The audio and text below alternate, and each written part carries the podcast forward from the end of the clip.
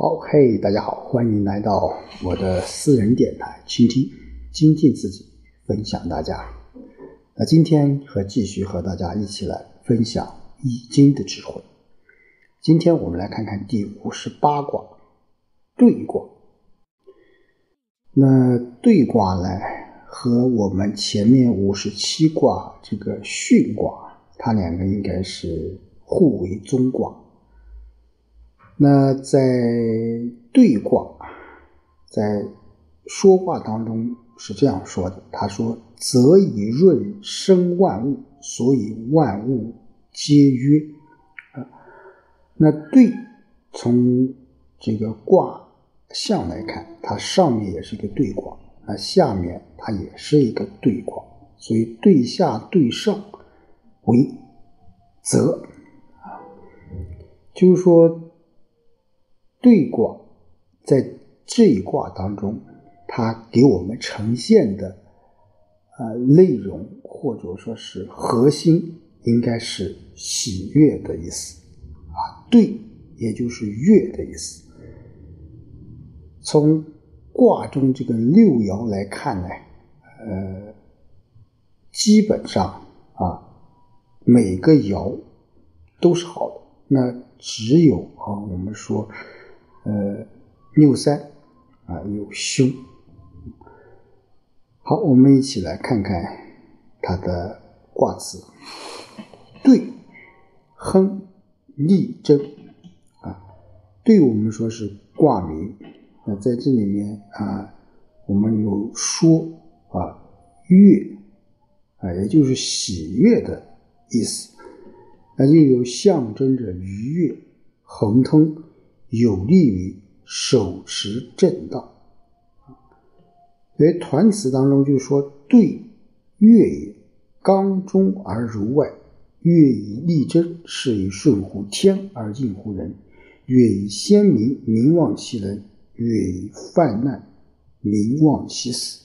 月之大，民劝一哉。”所以，我们说这个“对”啊，在这里面。呃，在团词当中，我就把它呃说成这个悦了啊。它其实它也就是愉悦的意思，就是说一个人你内心当中怀揣着阳刚正气，你待人接物都是谦虚柔和，那这个时候我们说愉悦还是有利于什么守持正道的。因此这个时候。你就能够什么上顺承于天，下顺利于民啊。那对于个人来说，那如果你有这种状态的话，那你啊可以说是比较顺利的。那对于一个君王来说，就像刚才说，那你啊对上对下，那都是一个什么很好的执政方式。因此，我们说利则悦君子以朋友讲心。啊，这是象辞当中的，就讲到君子因为能够与朋友讲论、研习学业而感到什么？愉悦，所以对卦它是有啊喜悦和言说两重意思。那在卦里面是以喜悦为主的。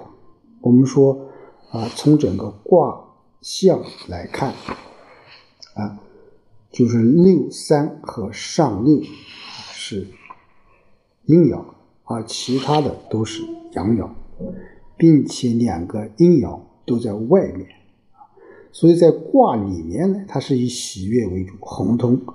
那这里也指出了和悦相处的一种行为准则。所以《周易》正义里面是这么解释的：“则以润生万物，所以万物皆曰。”那施于人事，由人君以恩惠养民，民无不悦也。啊，我们说对，本来它就是水啊，泽啊，水来滋润万物，所以万物怎么样都很喜悦。那你君子以恩惠养民，民也是很喜悦的。好，我们一起来看看这个它的爻辞：初九，合对吉啊。那，初九我们说是在当位啊，它是其位啊，它是得位的。那和善愉悦的对待别人是很吉祥的。就是初九这个刚爻啊，它既不与九二相合，又不与九四相应，所以它是处于一个什么孤独中的这个状态就说在这个时候，他没有怎么样，没有和别人啊相融合的地方。那这个时候就怎么样？哎，他就自己做着自己的事情。那只要你什么喜悦，有啊这种面对生活当中的困难，用喜悦、平静的心理去对待，那这样怎么样？你就是吉祥的啊，吉祥的。所以这从另一个侧面也说明，就是说。我们处于孤独啊，甚至是困难的时候，我们要有一种情绪管理啊，你这样才能够什么？才能够是平衡的去思考和处理事情的这种能力。九二福对即毁亡啊，那么九二诚信愉悦的对待别人，就会吉祥。悔恨也就消失了，啊！但这一爻我们重重点是讲究什么？哎，讲究要讲究诚信。我们说九二的喜悦是来自于什么？与六三的交往。那九二是与六三，他们俩是什么？是相应的啊。九二虽然它是不当位啊，但是它是居于啊下卦之中啊。刚才讲错啊，不是相应啊。他们两个应该是什么有所交往啊，并且这种交往是一种什么？是以诚信作为基础的。所以这样就什么？哎，九啊，竟是因为这种赤诚之心，所以它是什么？是吉祥的啊，吉祥的。那对于一个啊国家来说，我们说九二这个。大夫如果用一片爱国之心，那使他的领导感动，那么想，他领导也会器重他的啊，那当然也是吉祥的啊。就像啊，我们说男女之间的这种交往，它也是的。你只有用真情使对方感动，你这样才能够真正的获得真诚的一种感情。所以，获得信赖和。喜悦表现啊，使一切都很顺利，是因为什么？是因为他的心里就做做的这个事业，正好也是群众百姓所希望的这个事情啊。这样怎么样？哎，这样就是吉祥的。那过去啊，古代那个社会，我们说作为一国之君，那百姓需要什么？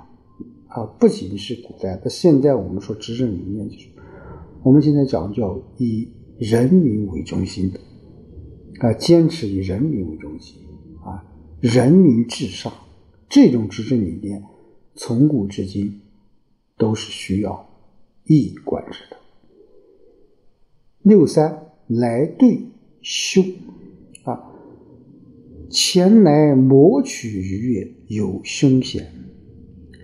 我们说六三啊，它上有九四，下有九二，这个就像我们说现代人这个，他是脚踩两只船啊，他并不是想专心的去做一件事情，而是啊这边想够着，那边想拿着，想四处讨好，想左右逢源。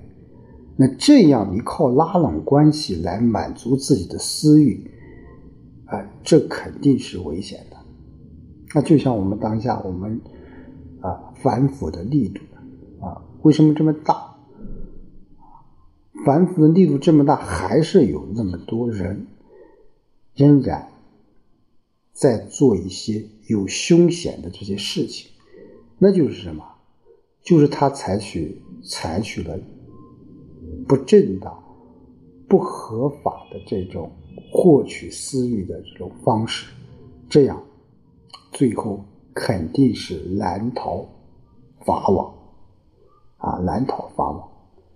所以说，只知道取悦于人，而放弃自己所希望得到的喜悦心情，这是很不好的。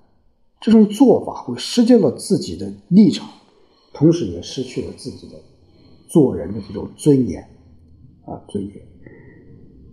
当然肯定是凶险的，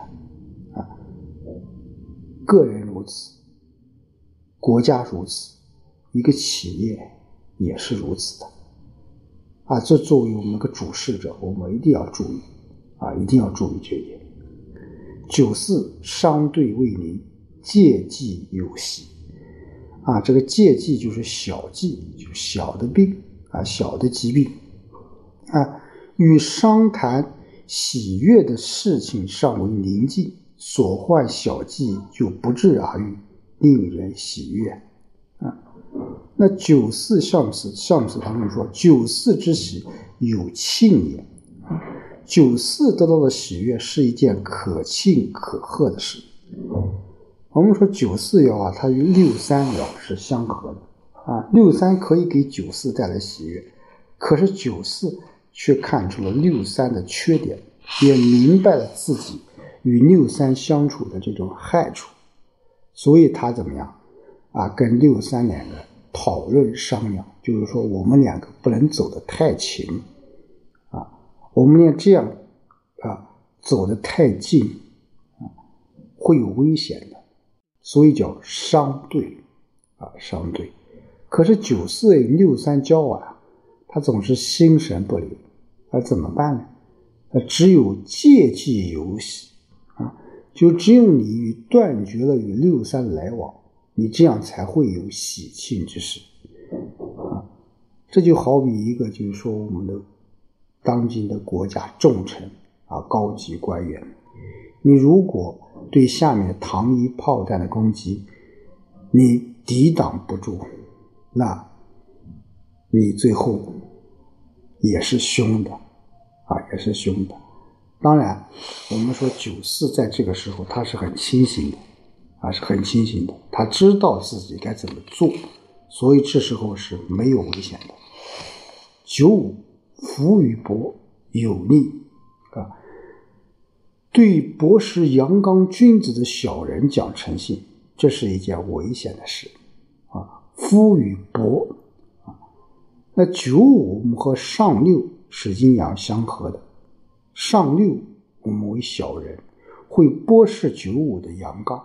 可是九五却仍然诚信的与上六交往，所以会发生危险。那什么危险呢？就是放纵的危险。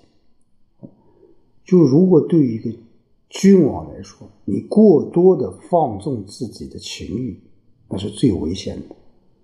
从古至今，啊，都有很多鲜活的例子，夏桀与妹喜，啊。